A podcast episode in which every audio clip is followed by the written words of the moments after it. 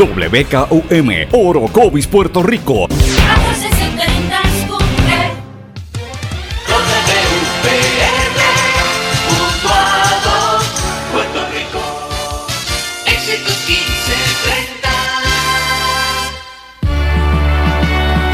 Transmite WEXS Patillas Guayama. XXX 61. Escuchas WMDB desde Fajardo, Puerto Rico, a través del 1480M y a través de www.el1480.net. 1480. Todo lo que dice genera controversia. Cada vez que ella se expresa, los haters se agitan, los políticos tiemblan porque es la única comprometida con la verdad. Periodista, bloguera, relacionista licenciada, analista de la noticia, escritora y le dicen la provocadora en las redes sociales. Y ahora comienza en blanco y negro con Sandra Rodríguez Coto. Halloween, trick or treat, dame chavo, no maní. Halloween, trick or treat, no te escondas que te vi. Eh, Halloween, trick or treat, dame chavos, no maní, no te escondas que te vi. Prepárense que hoy todo el día van a estar con la cantaleta y por la noche tienen que bregar con eso.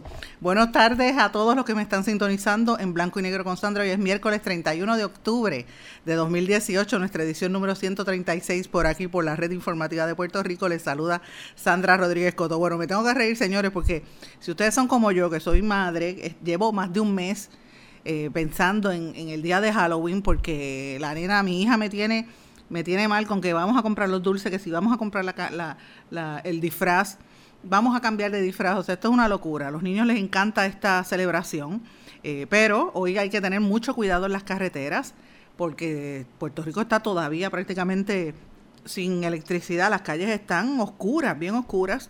El secretario de Transportación y Obras Públicas no acaba de decir nada, tiene a los alcaldes en brote porque sobre todo las carreteras principales están sin electricidad y eso es un peligro. Eso es una cosa bien, bien, bien, este, es como llamar al, al, a, los, a, que pasen cosas malas. Así que mi llamado de entrada es que tengan cuidado durante el día de hoy. Si van a hacer este, si van a salir a tricortear, vayan en grupo, no vayan solo, porque la situación no está para andar eh, solo por las noches en Puerto Rico. Pero bueno, Parece que Tricortri puso a temblar a algunos en el gobierno. Y no, no es cuestión de que sean las brujas ni que yo sea bruja, como algunos dicen, bueno, me importa que me, me, importa poco que piensen eso de mí, pero la realidad es que el gobierno está temblando, los pusieron a temblar por varias razones. Primero, tuvieron que admitir que nunca tuvieron un plan, que no tenían un plan para el manejo de emergencias, lo admitieron en el tribunal y quien puso a temblar al gobierno fue el Centro de Periodismo Investigativo. Vamos a hablar en detalle sobre ese tema, que demandó al gobierno y finalmente tuvo que admitirlo. Además, ¿quién está detrás del tema de la videolotería? Eso, eso sí que va a poner a temblar a mucha gente en este país, porque para balancear la economía han apostado al juego a inducir a la gente a seguir jugando, a destruir la, industria del turismo, porque eso es lo que va a pasar. Y nadie aclara quién es el que está manejando los hilos detrás de ese negocio que parece de lavado de dinero, un negocio de dudosa reputación. ¿Quiénes son los que están detrás de esas máquinas? Vamos a hablar en detalle sobre ese tema. El gobierno también, eh, pues obviamente dice que, que, lo va a aprobar. Y hoy analizamos el impacto de de, la, de estos juegos en la, en la quiebra del gobierno, en un momento donde estamos con unas noticias que deberían ser más interesantes o más importantes, como es el caos que hay en la policía de Puerto Rico, vamos a hablar en detalle de eso, el despilfarro y el lujo, el gasto excesivo en vehículos de todo lujo y ahora está en helicópteros por parte de la fortaleza, y además el impacto que ha tenido el anuncio del presidente de los Estados Unidos, Donald Trump, del cierre de la frontera con México y la eliminación de la ciudadanía a los que nazcan de inmigrantes ilegales. Además, continuamos con nuestras entrevistas del segundo Congreso de Afrodescendencia. Así que hoy tenemos un día bien lleno de informaciones, análisis y temas, así que vamos a comenzar de inmediato. Defienden el uso del helicóptero de Fura. El gobernador negó que la aeronave haya sido usada para transportar asesores y allegados eh, que dice que se utilizó adecuadamente después del paso del huracán María, negó que hubiese sido usada para transportar sus asesores y a su esposa y, a amigos al campo de golf. Él dice que no juega golf. Sin embargo, en las mismas redes sociales ayer trascendieron fotos puestas por incluso por la fortaleza y por asesores del gobernador, viéndolo a él jugando golf en uno de esos eh, eventos cuando transportaba a gente en el helicóptero. De hecho, yo recuerdo haber escrito una columna, la, la circulé anoche en las redes sociales, en noviembre del año pasado. Yo la titulé, titulé Jorobao Park, que era como si Puerto Rico fuese un parque temático y, y aquí venían y traían a los, a los a los gobernantes y a los visitantes que venían del exterior, los montaban en un helicóptero para que vieran a Puerto Rico desde el cielo y se iban en la misma noche, como si fueran cuando uno va a Disney, que, que va y se monta en un ride y ve, y después llega a la tiendita y compra las cositas que le venden de, Mickey Mouse, pues lo mismo estaba haciendo el gobierno, este, exhibiéndonos a nosotros como aborígenes, viendo la, destrucción, la gente lavando eh, ropa en los riachuelos, y cuando terminaba le, venían con el fajazo y él lloraba al, político a que diera dinero. Y así fue uno tras otro, tras otro, eh, sin parar, viendo el espectáculo que dejó el, el huracán María, como si nosotros fuéramos, eh, ¿verdad? Este, un circo viendo, viendo todo eso. Y obviamente en ese proceso se utilizó el, helicóptero. Ciertamente los, gobernantes tienen derecho a utilizar ese tipo de vehículo para transportación. El problema es que eh, debería tener unos vehículos asignados para esos efectos, si hay eh, urgencia para moverse con rapidez. El problema eh, que yo veo aquí es que se utilizó el, el, helicóptero que era de la policía y por eso es que la, oficina del inspector general de transportación de los Estados Unidos van a viajar a Puerto Rico con el inspector general de la Federal Aviation Commission o eh, Administration, perdón, para investigar, como parte de la investigación que se está llevando a cabo sobre el mal uso de ese helicóptero.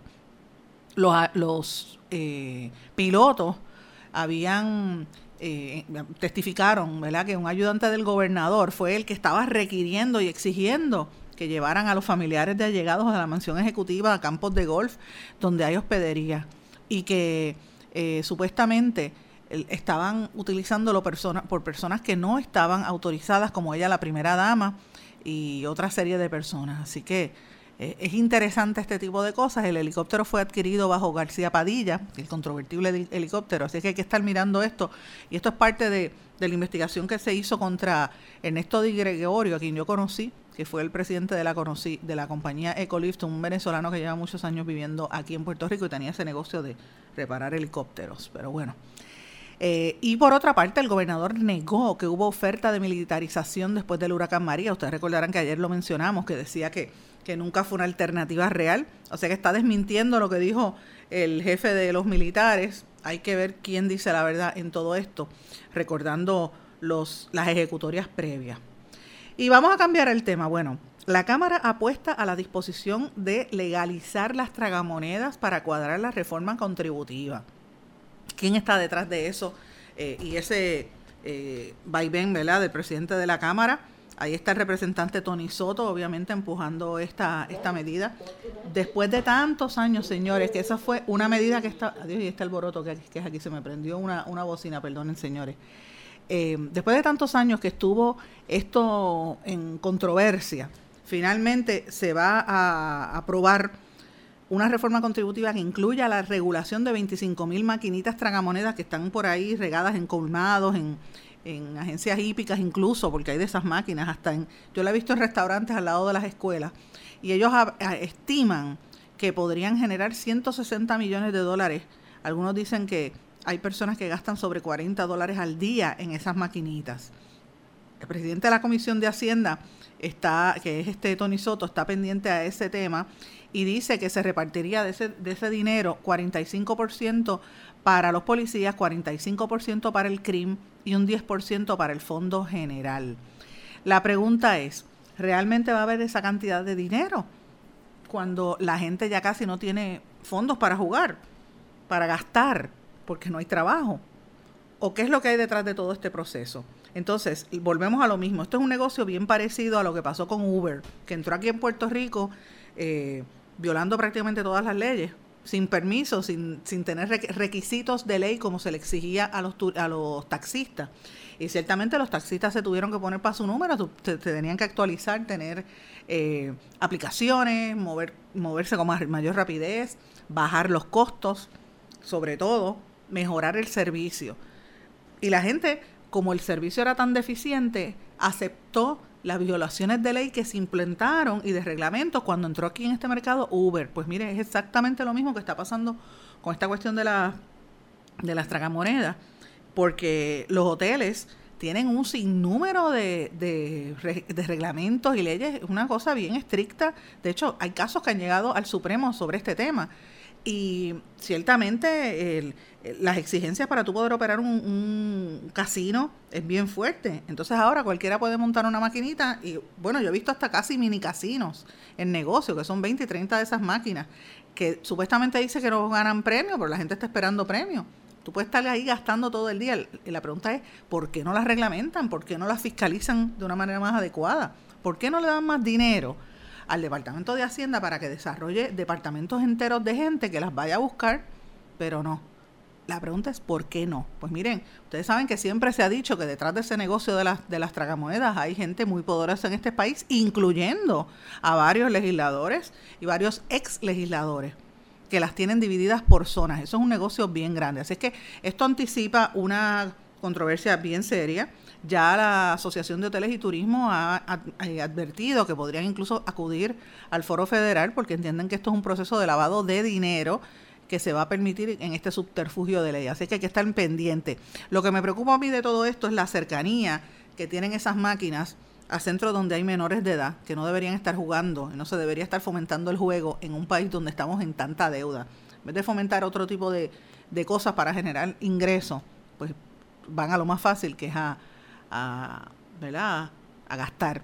Y regularla sería, sería conveniente y sería fácil. Miren, señores, aquí la gente no usaba, usaba los paseos en las carreteras hasta que no empezaron a, subir este las multas. La gente em, cogió vergüenza. Lo mismo con los estacionamientos de personas con impedimento. Entonces, ¿por qué no hacen una investigación seria y empiezan a incautar esas máquinas que son ilegales?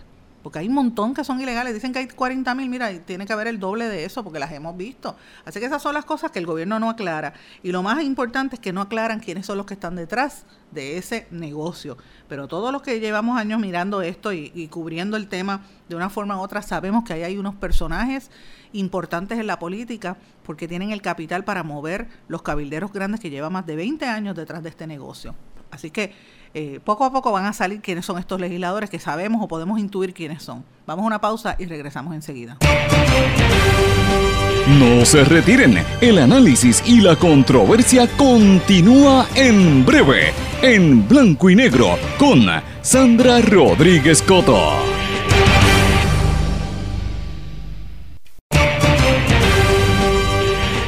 Y ya regresamos con el programa de la verdad, en blanco y negro, con Sandra Rodríguez Coto. Y de regreso en blanco y negro con Sandra. Señores, finalmente el gobierno ah, confirmó y aceptó que no está listo en el manejo de emergencias para todas las agencias. Esta aceptación tuvo que, hacerla eh, como respuesta a unos documentos que llevaban meses pidiendo los periodistas, específicamente el Centro de Periodismo Investigativo que demandó, incubó una demanda contra el gobierno por falta de acceso a información. O sea, el gobierno está limitando, como ha hecho desde que entraron en el poder, limitando y coaccionando a la, a la prensa para que no eh, busque información y no corrobore los datos. Ciertamente eh, critican a la prensa y dicen que la prensa no, no corrobora, pero mire, el, primero en, negarse en dar información es el gobierno. El, Centro de Periodismo Investigativo de Puerto Rico ha tenido que ir infinidad de veces a demandar para pedir esa información. Así que finalmente el gobierno admitió que, contrario a lo que le dijeron a todos ustedes, señores, a todo el mundo nos decían en conferencia de prensa que había planes y planes y planes, y que el plan operacional para incidentes, eh, plan operacional conjunto para incidentes catastróficos de Puerto Rico, que tienen un nombre bien bonito, le ponen un nombre bien bonito, pero la realidad es que no lo tienen completado. Y que los anejos suplementarios tampoco están porque las agencias no lo tienen, no existen. Eso lo reconoció la licenciada del Departamento de Justicia, Tania Fernández, en representación del Departamento de Seguridad Pública que maneja Pesquera y, este, y Henry Escalera, y del negociado de manejo de emergencias y administración de desastres que realmente es un desastre desde que, desde que comenzó y desde que se le puso ese nombre y desde que está, pasamos el huracán María. El gobierno entregó solo una parte de ese documento, que es la que está completada. Eh, la licenciada dijo al juez Anthony Cuevas que ni siquiera se ha completado la subasta para la contratación de compañías que confeccionarían los anejos, por lo que no hay una fecha certera de, de la finalización y la entrega de los mismos. Los documentos forman parte de una demanda en contra de del Departamento de Seguridad Pública y todo lo demás, y del Departamento de Salud, tras varios meses de solicitudes para que entregaran los planes de emergencia que estaban vigentes durante el paso de María y sus actualizaciones. El lunes, al menos 24 horas antes de la vista señalada por el Tribunal de Primera Instancia, las agencias hicieron una entrega parcial de los documentos. Entregaron el plan de operaciones de emergencia revisado en marzo de 2018, entre otras cosas. En, en otras palabras, lo que usted quiere, lo que, lo que tenemos que ver en esto, señores, es que Aquí el gobernador nos prometió en la campaña que tenía un plan. Ustedes recordarán que hasta memes y, en, los, programas de comedia utilizaban la figura del gobernador con la palabra plan, plan, plan, plan, plan. Incluso él en un debate hizo esa frase que yo acabo de decir, lo dijo eh, Rosselló, plan, plan, plan, porque sabía que todo el mundo se lo estaba relajando con el tema del plan. Pero su mote, su, mensaje principal era que tenía un plan. Y el tiempo ha dado la razón a los que lo estaban criticando. No lo tenía. Ciertamente, la excusa es que el huracán, nadie estaba preparado para un huracán, que el huracán era eh, la magnitud del huracán fue terrible. Reconocemos que la magnitud era terrible, pero en este mismo espacio nosotros hemos tenido aquí infinidad de expertos hablándonos que sí habían planes hechos, que lo que pasa es que cuando entró este gobierno en el poder los destruyó y no miró lo que pasaba en el anterior. Y ahí hay un problema generacional, yo creo, y un problema también de actitud. A veces los, los millennials tienen esa, algunos millennials, ¿verdad? No me gusta generalizar, pero hay muchos millennials eh, que tienen esta actitud de que descartan todo lo que estaba antes y todo lo que hacen gente mayor como si fuese, como que no sirve. Mira, yo llegué aquí, yo sé más que nadie, yo lo que yo hago es lo nuevo, como si no existiera una historia pasada, como si no miraran lo que pasó en, el, en, cosas que ellos están haciendo como si fuese que descubren el descubren el nuevo mundo cuando son cosas que ya existían señores.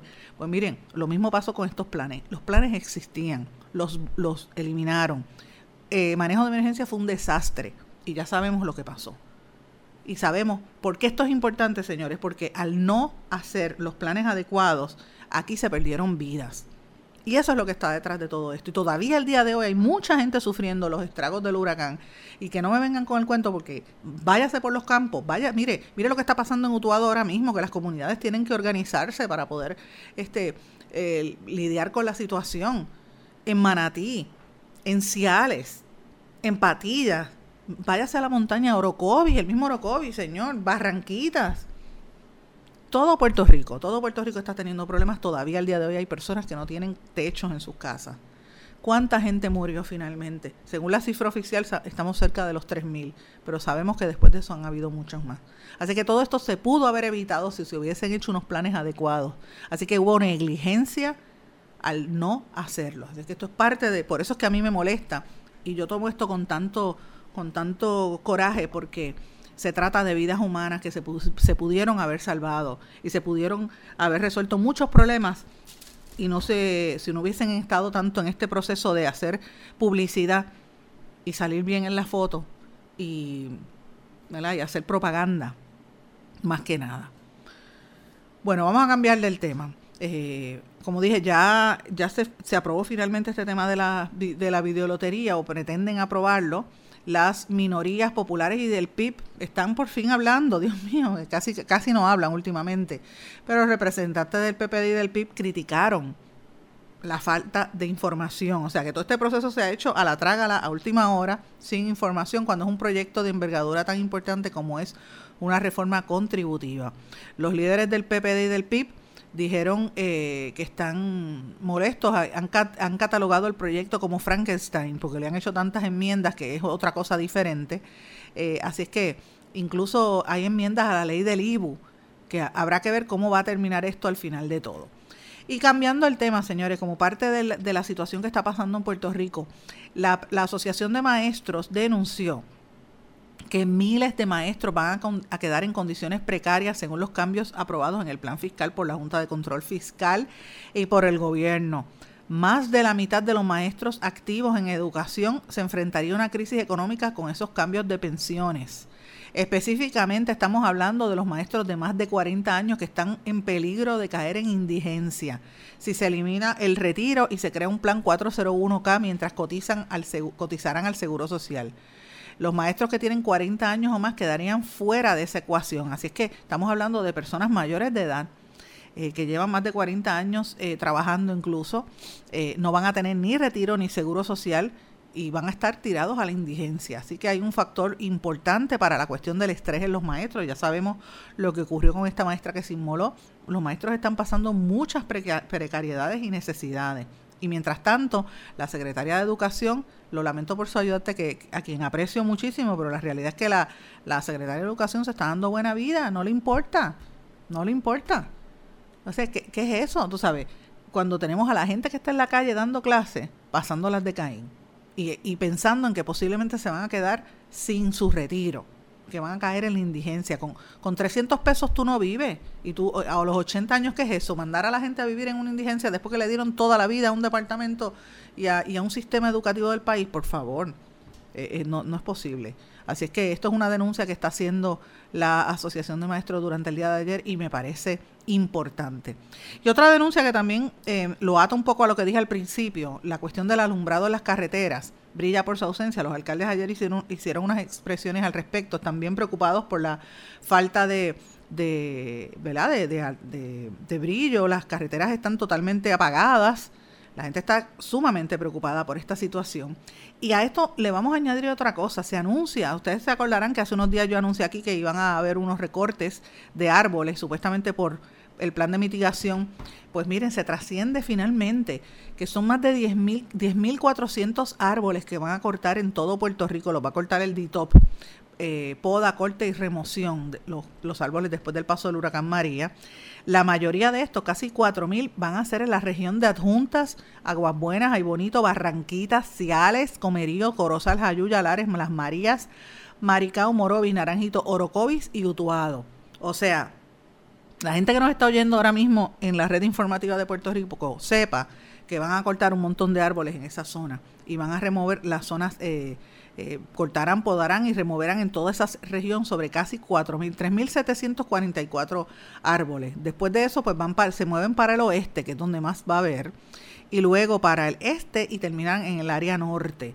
Y la idea de ellos es pues, identificar los árboles que van a ser impactados. Eso es un acuerdo que firmó el Departamento de Transportación y Obras Públicas con eh, recursos naturales han contratado unas compañías Thompson Consulting eh, Services and The Bright Tech, entre otras, pero eh, para el arbolista Carlos Maldonado esto es un, es un escándalo porque él entiende, al igual que el ecólogo Ariel Lugo, entienden que, es una deforestación auspiciada por el Estado, que lo están haciendo por fines pecuniarios y que están cortando los árboles realmente no para limpiar las carreteras, sino para dar un negocio a unos amigos del alma. Así que vamos a ver qué va, en qué va a terminar todo esto. Sabemos que los árboles afectan el tendido eléctrico eh, y que se había, había que hacer una limpieza se han tardado más de un año en este proceso, así que estaremos eh, pendientes. Por otra parte, el gobernador dijo que ya están listos para la nueva reforma de salud. Eh, hay que ver la firma de estos acuerdos con CMS, con el Centro de Servicios de Medicare y Medicaid. Hay que estar atentos, todavía los, los médicos están pendientes y dicen que no. Vamos a pasar un poco al, tema policíaco, señores. Esto es un tema que a mí me, llama poderosamente la atención.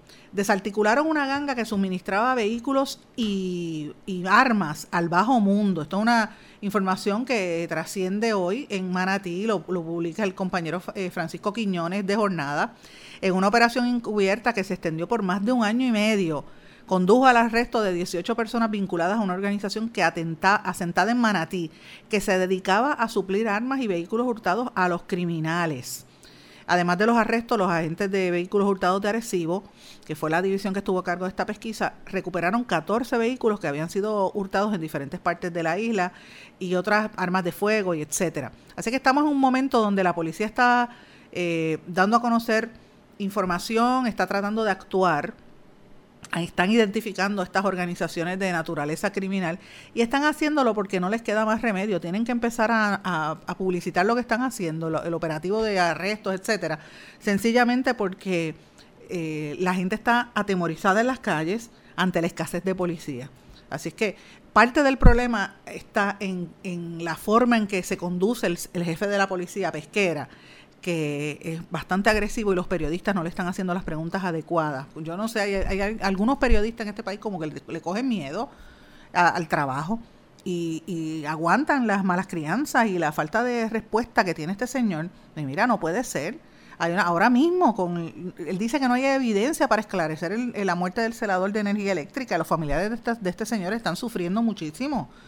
Eh, no es la forma de conducirse públicamente. Yo creo que aquí, hay que exigir una mayor transparencia y hay que exigir respeto, respeto a, a los muertos, respeto a sus familiares y respeto al país. Y Pesquera debe respetar al país y explicar las cosas como son. Aquí está aumentando, hay una percepción y hay una realidad y una realidad la gente tiene miedo en las carreteras. Vamos a una pausa y regresamos enseguida. No se retiren, el análisis y la controversia continúa en breve, en blanco y negro, con Sandra Rodríguez Coto.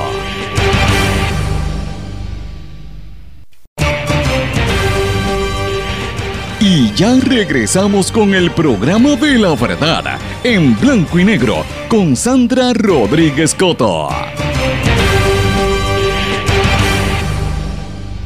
En la continuidad del segundo congreso de afrodescendencia tuve la oportunidad de hablar con muchísima gente. Quiero compartir con ustedes dos entrevistas en particular que realizamos, con uno con, los, con uno de los organizadores y el otro con una de las principales ponentes, la profesora Marta Moreno Vega, con quien tuve el honor de tomar unas clases hace muchísimos años en, en la universidad, cuando yo estaba estudiando en Rutgers University en New Jersey. Ella me dio una clase que jamás olvidaré, Religion in the Hispanic Communities. Ella es una antropóloga y estudiosa sobre las religiones y la, y la diáspora desde hace muchísimos años, así que me parece importante que escuchemos lo que tiene que decir la profesora Marta Moreno Vega. Me encuentro con la profesora Marta Moreno Vega, una mujer a quien yo respeto hace más de 20 años y admiro grandemente por todos sus estudios y todas las investigaciones que ha hecho sobre la raza y sobre la religión, también nuestra herencia, nuestra cultura. ¿Cómo está? Bien, bien, gracias. ¿De qué va a estar hablando en el, en el, en el Congreso? Va a ser más una conversación sobre el significado de la diáspora, ¿verdad? Porque ahora esa palabra todo el mundo la está diciendo. Y a algunos no les gusta esa palabra. Eso, los otros hemos estado ahí, de, mis padres llegaron en el 20 ¿verdad? El Campo estaba ahí, ante eso Jesús Colón. ¿Cómo es que los puertorriqueños que llegan temprano, ¿verdad? En, la época, influyen en una estética puertorriqueña en Nueva York, en la ciudad de concreto, ¿verdad? estoy hablando sobre cómo nosotros mantuvimos nuestra identidad, nuestra historia, y muchos de aquí no sabían que los otros existían allá. Ahora que están llegando más este, por los huracanes, tú sabes, se está entendiendo diáspora, la gente está hablando de diáspora. Es que por muchos años... se olvidan quién estaban allá luchando. Bueno, yo, yo siempre he creído que los puertorriqueños a veces son los que, los que están, los que están en, en, en, el, en el exterior, en la diáspora, son los que de verdad defendieron la, la puertorriqueñidad, porque ustedes tuvieron que defender quiénes son los puertorriqueños. Bueno, es de ambos lados, ¿verdad? Y de distintas perspectivas. Uno tiene que ver las perspectivas y las condiciones para entender la lucha, ¿verdad? Que ustedes estuvieron aquí y nosotros estuvimos allá. So, ahora es el momento, yo creo que hablar honestamente de las experiencias y de las luchas que hemos tenido. Marta, pero qué, qué caso, qué, qué interesante el hecho de, de todas esas, eh, ¿verdad? Caminos paralelos, por decirlo decirlo así. Sin embargo, se mantiene la raíz de quiénes son. Sí, seguro, porque los padres nuestros fueron pioneros y fueron batalladores, tú sabes, batallaron para que uno mantuviera su cultura. Y ha sido una batalla constantemente. Y los jóvenes lo están manteniendo ahora igual porque muchos de los que ayudaron, ¿verdad? Ahora con la situación de María y Irma, son los jóvenes que han regresado y parte de la conversación va a ser esa. Tenemos tres jóvenes que quieren ahora quedarse en Puerto Rico y van a vivir en Puerto Rico, ¿verdad? Y son New Yorkers. Tú sabes, eso. Eh, el, círculo, se mantiene. Exacto. Muchísimas gracias. Gracias a ti. La profesora Marta Moreno Vega es profesora en diversas universidades de los Estados Unidos. Ustedes ven que tiene un poco de acento porque obviamente se maneja en inglés. toda la vida ha vivido en Estados Unidos, aunque siempre ha mantenido vínculos con Puerto Rico. Y me pareció bien interesante la ponencia que ella presentó ayer sobre la, las imágenes a las cuales los puertorriqueños cuando al principio llegaban a Estados Unidos se enfrentaban. Y ella hace una narrativa desde principios del siglo pasado, desde los 20 y los 30, cuando la política estadounidense era de burla hacia las minorías, particularmente los africanos y los, los, negros los puertorriqueños, la primera oleada de puertorriqueños que llegó en los 20 y los 30 se enfrentó a esa realidad. Habla también, habló de figuras claves en lo que era la diáspora, eh, que crearon, cimentaron la base de lo que son los puertorriqueños hoy en día ya, desde Arturo Alfonso Schomburg, que fue quien creó todos los estudios de, de la raza en la nación americana y de hecho se venera y se, se, recuerda como el padre de la investigación, la famosísima serie Roots, Raíces, que escribió Alex Haley, se basó en la investigación que hizo este puertorriqueño, que, que aquí hay que rescatarlo en, la historia de, nuestra isla. Nosotros no lo reconocemos porque se fue a vivir a Estados Unidos, sin embargo fue una persona muy importante. Ella menciona esa figura y otras figuras históricas, por ejemplo, el mismo Pedro Albizu Campos, que estuvo viviendo en Estados Unidos eh, y estudiando por allá el, destaque que tuvo cuando comenzó. También menciona eh, de, diferentes eh, em, épocas, de las generaciones. Y mencionó, por ejemplo, a una figura como Antonia Pantojas, quien creó la, varios grupos comunitarios, incluyendo Aspira, y fue la propulsora de universidades. Su tesis de maestría y de doctorado se utilizó para la creación de universidades en los Estados Unidos. Y así sucesivamente, en fin, ella nos presenta cómo los puertorriqueños, que en su mayoría eran negros o mulatos, llegaron a Estados Unidos a establecer estructuras eh, culturales, políticas, educativas, y cimentaron lo que es hoy en día la base de la diáspora puertorriqueña y aquí en la isla finalmente se está reconociendo ese rol tan importante que tuvieron los puertorriqueños negros que llegaron a los Estados Unidos, que ahora están regresando un poco a ayudarnos en el proceso de la reconstrucción después del paso del huracán María. Pero bueno, tuve también la oportunidad de conversar con un profesor, uno de los organizadores, el profesor Febres, y le vamos a pasar esta breve entrevista para que ustedes analicen un poco el por qué es importante celebrar este tipo de eventos. Me encuentro con el profesor Manuel Febre Santiago, quien es eh, profesor de ciencias, de ciencias Sociales en la Facultad de Estudios Generales y es uno de los miembros del comité organizador del segundo Congreso de Afrodescendencia en Puerto Rico. Y le hago la pregunta que le he hecho a algunas otras personas, ¿por qué hay que hacer este Congreso y cuál es la pertinencia del mismo? Bueno, aunque estábamos motivados desde mucho tiempo atrás para hacer esto y hemos participado en varias organizaciones, nos estimuló aún más eh, la declaración del decenio de la afrodescendencia que hizo las Naciones Unidas en 2015, declaró que los próximos años, los próximos 10 años, exhortaban al globo entero a eh, celebrar actividades en reconocimiento de la afrodescendencia, sus aportaciones, el énfasis en la justicia y en el desarrollo de nuestras comunidades. Pero en Puerto Rico obviamente persiste el tema del racismo, esto es un tema del que no se habla, solamente se recuerda el día de la abolición de la esclavitud y cuidado, porque a veces ni ahí. Bueno, sí, yo, yo estoy de acuerdo con que es un tema que se oculta, es un tema que no se habla, que hay mucho que explorar todavía, pero ¿qué pasa? Nosotros esperábamos en la convocatoria, esperábamos unas 30 ponencias para aquí y sobraron, más de 60 vinieron. Quizás nos excedimos y pusimos demasiados paneles, pero están asistiendo, está, la convocatoria ha sido efectiva. En otras palabras, no está tan oculto ya porque está empezando a salir. Un dato importante que quisiera darle en todo momento que me entrevistan es que nosotros hablamos de afrodescendencia y del racismo y de las aportaciones del negro porque evadiéndolo no vamos a resolver nada. Evadiéndolo es que va a haber la división, porque nos han acusado de potenciales divisionistas o personas que quieren fracturar la unidad puertorriqueña. No. Para decirlo explícitamente, hablamos y estudiamos esto, a ver si no tenemos que hablarlo más dentro de un tiempo. Muchísimas gracias. Gracias. Ese era el profesor Febres, uno de los organizadores del segundo Congreso de Afrodescendencia que se está llevando a cabo en la Universidad de Puerto Rico. Culmina mañana miércoles, comenzó el lunes. Y me parece importante que traigamos estos temas a discusión porque evidentemente son los temas de los que la gente no le gusta hablar. La gente no le gusta hablar de racismo, la gente no quiere reconocerlo, que esa desigualdad existe. Eh, y existe no solamente hacia los negros, sino cualquier persona que sea distinta, que sea... Eh, eh, que tenga algún tipo de discapacidad o impedimento y ese tipo de cosas, pues a la gente no le gusta eh, mencionarlo. Y la, la, la importancia de, de, que se celebren este tipo de actividades es precisamente eso, llamar a la atención de los temas, recordar la importancia y más que nada recordar que todos somos iguales ante, ante el mundo. Lo que pasa es que nos hemos dividido sin necesidad. Y amigos, cambiando el tema, quiero mencionarles, y esto es un, un anuncio que quiero hacer eh, porque tengo una amistad de muchos, muchos años con él, con el cantautor José Nogueras. José y, nada, toda su familia, yo los aprecio grandemente. Eh, Maricel, su esposa, Beatriz, su hija, la, la adoro. José va a estar celebrando estas Navidades por los próximos, sus 33 años en la música, la edad de Cristo, como dicen. Y va a estar llevando a cabo un concierto, Navidad es Amor, como la famosa canción que él tiene. Lo va a estar llevando a cabo el 8 de diciembre en el Centro de Bellas Artes de Santur, de Santurce, debo decir.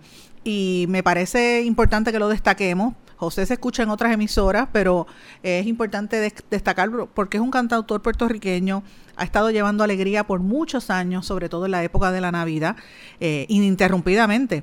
Eh, y él no se ha quitado a pesar de los retos grandes que tiene eh, este país a través de los años.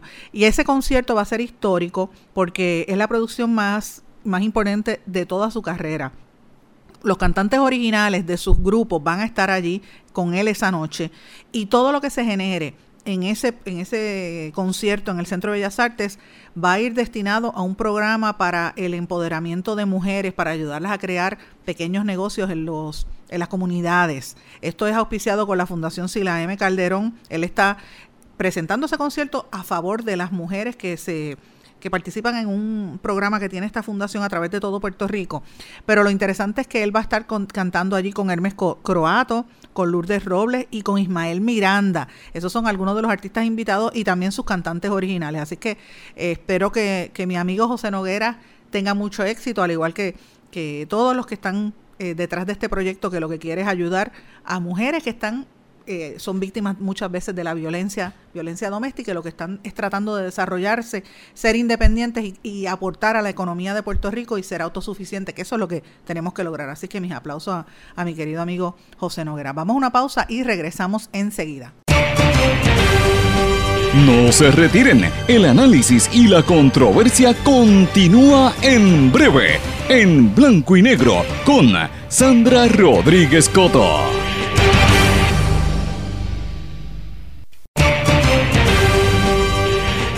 Y ya regresamos con el programa de la verdad en blanco y negro con Sandra Rodríguez Coto. Y en esta parte final de En Blanco y Negro con Sandra vamos a hablar brevemente sobre lo que está ocurriendo a nivel mundial en Estados Unidos y a nivel de América Latina. Como ustedes saben, el presidente Trump anunció sus planes para revocar la ciudadanía por nacimiento. El mandatario planea firmar una orden ejecutiva que eliminaría el derecho a la ciudadanía a los estadounidenses para los bebés nacidos en Estados Unidos si sus padres no son ciudadanos o son inmigrantes ilegales. Ya la American Civil Liberties Union ha acusado, ha acusado a Trump de borrar o de intentar borrar la constitución. Algunas personas dicen que esto es un fascismo, ya estamos viviendo en esa etapa y no nos estamos dando cuenta. Trump ha dicho que, va a eliminar esto, además de, que va a anticipa un posible cierre de la, de la frontera con México y que está enviando alrededor de 5.200 soldados a esa región para que apoyen a los eh, funcionarios de, de inmigración que están tratando de detener eso. El, el, el presidente de los Estados Unidos dijo que no se necesitaba una enmienda a la Constitución y que lo va a hacer por orden ejecutiva. Y dijo que él no entiende por qué en Estados Unidos se les da de inmediato a, los niños cuando nacen la ciudadanía, que eso es el único país del mundo. Pues mira, que sepa el, el presidente que se equivoca. Hay más de 30 países, particularmente en este hemisferio, que tienen ese principio que le llaman luz sol o derecho al suelo. Cuando tú naces en un sitio tienes el derecho a esa ciudadanía. En América del Sur, para que usted tenga una idea, Argentina, Chile, Ecuador, Brasil, Perú, Venezuela, Uruguay, Panamá, Bolivia, Paraguay y Guatemala permiten y le dan la ciudadanía a los niños que nacen en esos países. En América del Norte, Canadá y México. Así que, ¿de qué está hablando Trump? O sea, volvemos a lo mismo. Es un disparatero y la gente se lo cree, las cosas que él dice. Eh, y es una cosa, es una barbaridad. Todo lo que dice eh, eh, miente o dice medias verdades. Yo reconozco que tiene que tener un terror y un temor. Si tú vivieras en, en, esos estados del sur, que venga, tú sabes que viene una caravana de gente que tú dices, pero ¿quién es esta gente que viene para acá? Es prácticamente como una invasión.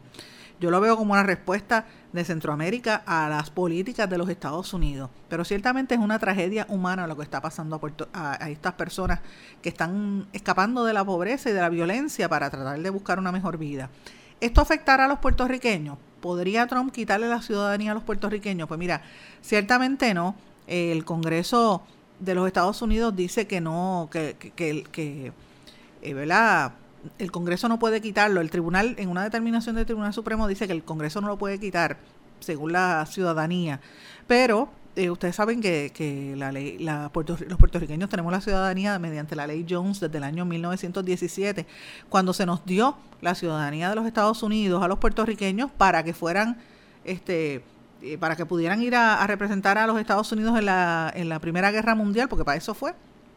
Eh, y obviamente pues ha habido mucha controversia sobre respecto. Habría que ver si en un cambio político con los Estados Unidos entonces habría un cambio en ese proceso y eso es parte del, del tema de, que siempre utilizan los estadistas y los independentistas en sus, en sus controversias, si se quedan o se van habría que pasar, si Puerto Rico se convierte en una república, ciertamente eh, podría tener una ciudadanía doble los que estén vivos, pero las nuevas generaciones tendrían solamente la ciudadanía de Puerto Rico si es que Puerto Rico se convierte en una república. Si somos Estado, pues evidentemente ya somos ciudadanos americanos, pero es una ciudadanía de segunda categoría porque no podemos aquí votar por el presidente, tenemos que ir a los Estados Unidos para lograrlo.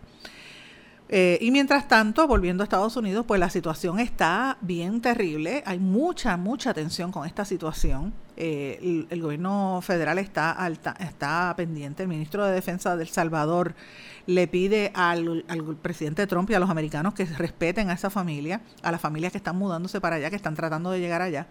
Eh, y como dije, no es la primera vez que los Estados Unidos considera cerrar las fronteras.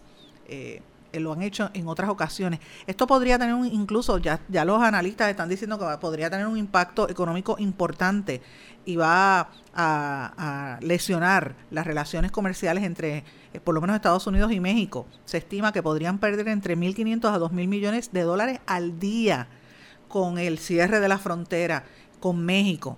Eh, y obviamente, pues, eh, la retórica de Trump, que aún ha seguido en aumento, podría tener ese impacto en esa economía. Y sabemos que una retórica política, porque él, él dijo, Trump dijo, eh, que culparan a los demócratas cada vez que vean estas caravanas, como si los demócratas tuvieran que ver con eso, ¿verdad? Pero para que tengan un poco de contexto, no es la primera vez que Estados Unidos cierra. Reagan lo hizo en el 85, después que secuestraron y asesinaron a Enrique Camarena, un agente de, de la DEA que se han hecho hasta películas del tema, lo, secuestraron y lo mataron en México. En el 2001, George Bush, después de los ataques terroristas en, eh, del 11 de septiembre, también cerró las fronteras eh, y en ese momento el comercio entre Estados Unidos y México era de 670 millones de dólares al día. Y en ese momento, en el 2011, cayó 15% al, al diario después de los ataques, las semanas después de los ataques. Hubo también una intención de, de lograr una medida parecida bajo Richard Nixon en el 69, la llamaban Operation Intercept, que era para detener a los que pretendían eh, contrabandear drogas, pero pues no llegó a nada. Así es que eh, hay que ver qué va a pasar al respecto. Eh, y Trump no pega una. Pharrell Williams, el cantante de Happy, dijo que lo va a demandar por utilizar su canción en, un, en uno de los mítines de, Trump. Moviéndonos a América Latina, Bolsonaro empezó a dar forma a su promesa de que va a reducir el gobierno de los, de los 29 actuales este, ministerios, va a bajarlos a 15 o a 16. En Venezuela, miren lo que está pasando en Venezuela. El gobierno anuncia que los delitos disminuyen un 28.2%, sin embargo, la oposición está dando a conocer que el diputado venezolano Juan Requenses, que está preso, lo trasladaron a un hospital militar. Él ha estado, la familia ha estado demandando y denunciando que la salud está eh, en, deterioro. Y mientras todo eso sucede, ¿dónde estaba Nicolás Maduro? Está como, como Carmen Yulín, que uno dice, ¿dónde está Carmen Sandiego? Como el muñequito, pues nadie sabía dónde estaba Maduro. Pues mire, Nicolás Maduro estaba en La Habana. Fue de sorpresa a reunirse con el presidente de La Habana y el expresidente también, el líder de los comunistas, Raúl Castro. Eh, nadie sabe cuál fue, dicen que fue una, los motivos fueron en silencio, así que yo me imagino que estarán preparándose. El Salvador anuncia que ha bajado un 10.2% la deportación de menores en lo que va del año 2018. En Colombia, la Cámara de Colombia niega, eh, la Cámara de Representantes negó una moción de censura contra el ministro de Hacienda envuelto en el escándalo de los llamados bonos de agua, que han quebrado a medio mundo por allá. En Guatemala proponen sancionar con cárcel, oigan esto, a quienes critiquen a los políticos. Un grupo de diputados presentó una iniciativa para reformar el Código Penal e imponer penas de hasta cinco años de cárcel a quienes critiquen, calumnien o difamen a los políticos. O sea, yo estaría presa por 60 años. Yo no estoy, yo no difamo, yo critico y digo lo que hay. Lo que pasa es que los políticos rápidos dicen, ah, difaman, porque no les gusta que le señalen sus problemas. Imagínense, imagínense ese entorno en Guatemala. Por eso que la gente sale corriendo de todos esos países.